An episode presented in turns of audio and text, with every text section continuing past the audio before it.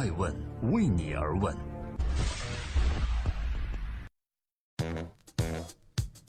Hello，各位好，二零一七年七月九日，今天是周日，欢迎各位聆听守候爱问顶级人物，我是主持人艾诚。每个周日，爱问对话细分行业大咖，探索创新和创富。而这个周末，我们将有一期特别的节目奉献。今天转载的是对我主持的《直来直往》节目的一次分享和感言。职场如战场，如何才能活下来？从今年的五月起，每周二晚上的十点二十，我都会在江苏卫视主持已经有七年历史的大型求职类节目《直来直往》，为你的梦想护航。这档节目让我真正理解和尊敬“三百六十行，行行出状元”。但是面对激烈的竞争，身处职场也是一场创业，而你和我自己就是最重要的产品。职场往往是人生的一道分水岭。步入职场前，每个人都是职场小白；而步入职场后，事情却慢慢起了变化。有的人顺风顺水，履历熠熠发光；有的人仿佛涉足古道，踟蹰不前。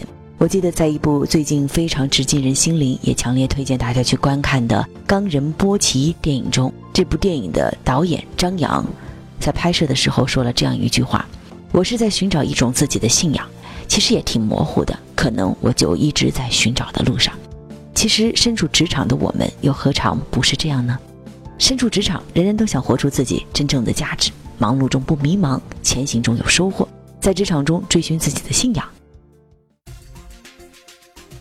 正在播出的是《爱问顶级人物》，今天呢是一期特别节目，针对我主持的《直来直往》，我们谈谈职场如战场，如何活下来。问题一：职场前实习的世界，如何不迷茫呢？我的职场可以分成三个环节，第一个环节是实习，第二个是职业经理人，第三个是创业。从大一我就开始实习了，从黄山到北京广播学院，现在改名叫中国传媒大学就读。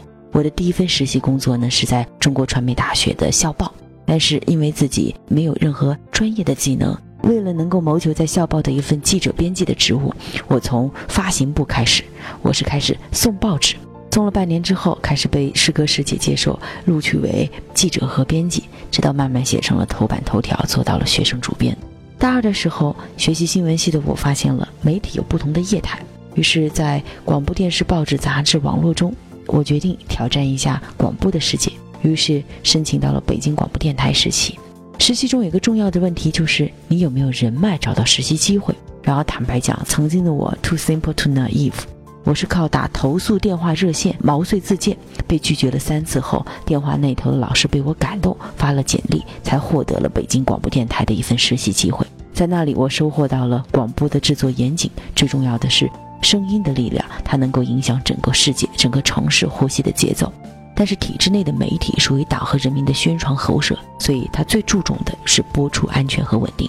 大三时，我去了中央电视台曾经的新闻评论部，和白岩松、柴静两位老师实习。这一阶段让我感受到了职场需要榜样的力量。榜样树立的不仅是他的职业轨迹给你的参考，更重要的是德艺双馨的影响。大四时，我加入了一家外资企业，叫美国在线时代华纳，被聘为财经和政治版的实习编辑。整个四年的实习过程，我所有的寒假和暑假不是在打工、做家教、服务员、卖报纸，我就是在实习。整个实习的这段过程是从零到一的基础，我认为这一过程要无比的谦卑。实习呢是用你的当下的青春来实践未来的可能性，所以我希望作为一个过来者，鼓励每一位都珍惜实习机会。这是作为你进入全职职场最重要的一个铺垫，也是寻觅榜样和寻觅底线的过程。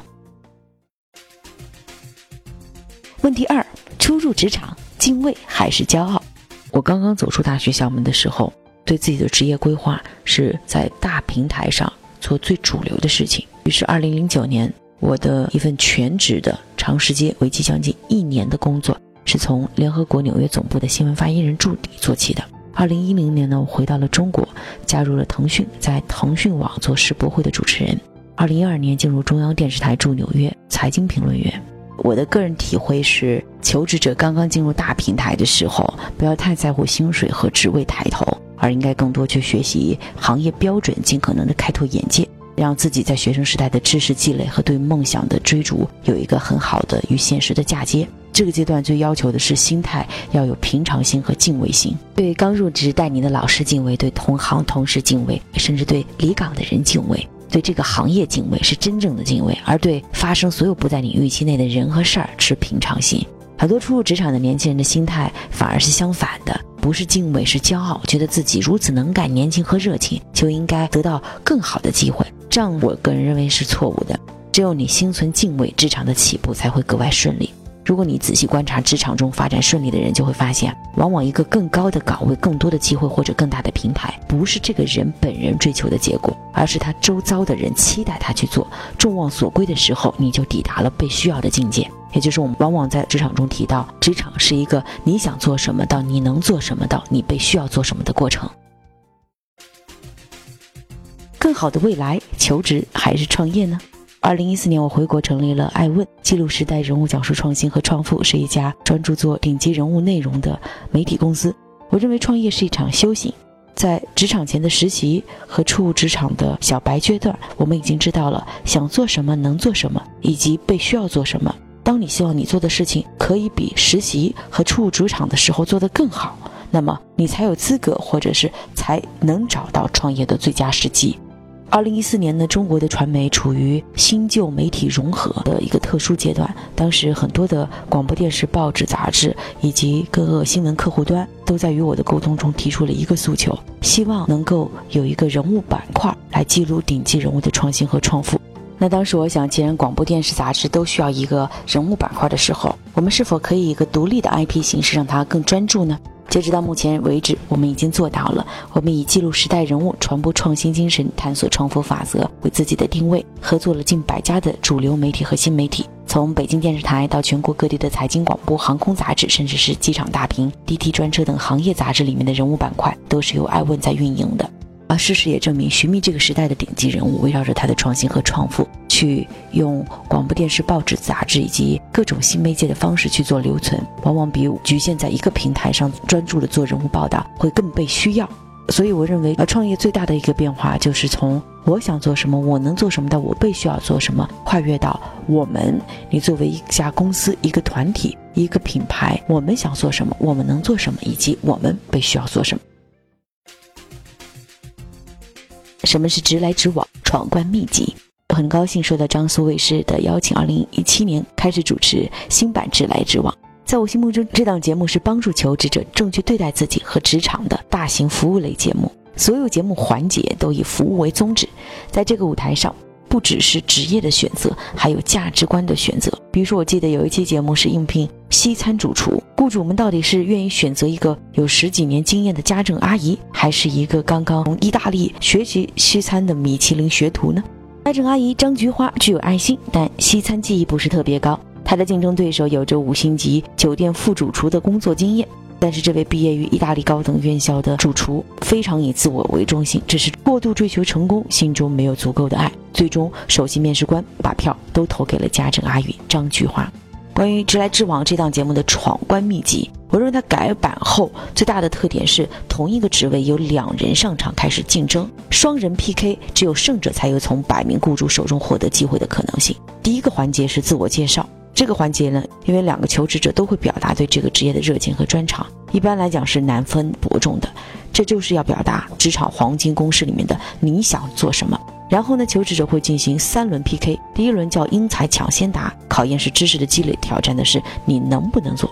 现在职场环境越来越职业化，对于基础知识的尊重、逻辑思维的架构要求越来越高。这轮过关的秘诀就是你所积累的知识不仅专，而且要广，跨界知识结构要夯实。第二轮环节叫直职实习季，这是针对一个岗位提出一个完全不太可能实现的任务，但看的就是选手的爆发潜力，考察的是竞争对手能否在极短的时间内精准了解用户需求，坚守职业底线，尊重竞争对手，最后顺利出色完成任务。第三轮环节叫互为 HR，这个环节刀光剑影啊，选手既要展示自己的优势，又要揭示对手不胜任的地方。而这个环节也是非常现实的，因为无论是在体制内、体制外，还是外企、民企，都存在着不同程度的竞争。这个环节考验的选手就是如何在复杂的环境中博弈取胜。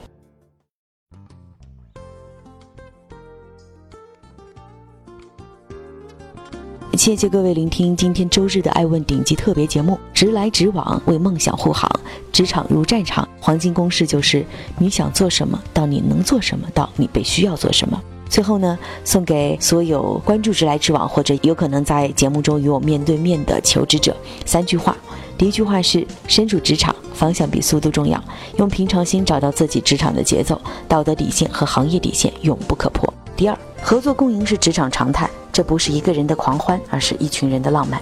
第三，相信一切都是最好的安排，这是职场需要的平常心态，也是欢迎来到直来直往的节目的心态。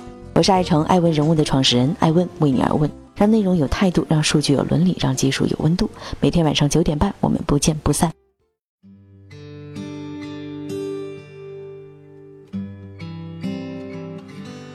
呼吸，被鸡圈冰冷空气，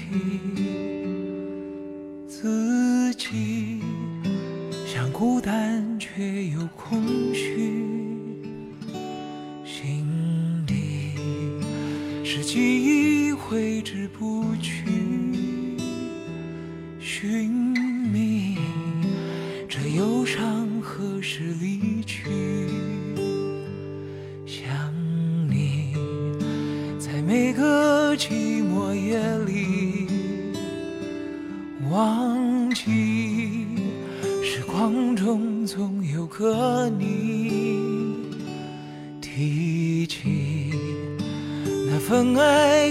骨铭心，或许伤痕被时间治愈。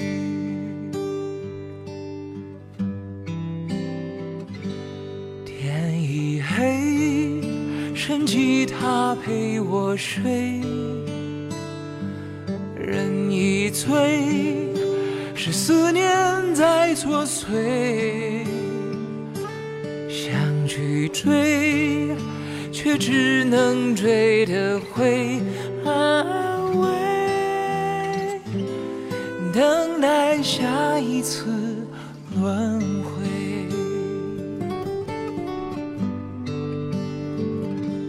想你，在每个寂寞夜里，忘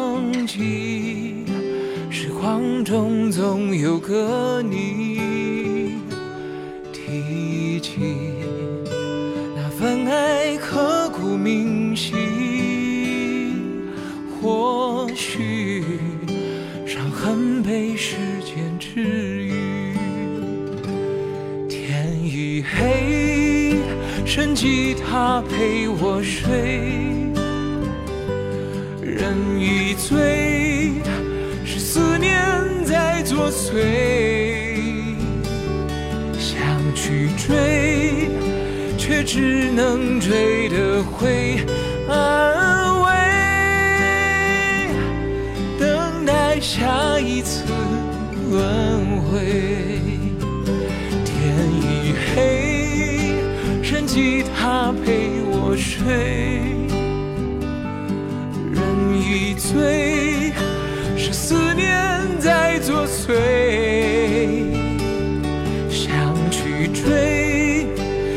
只能追得回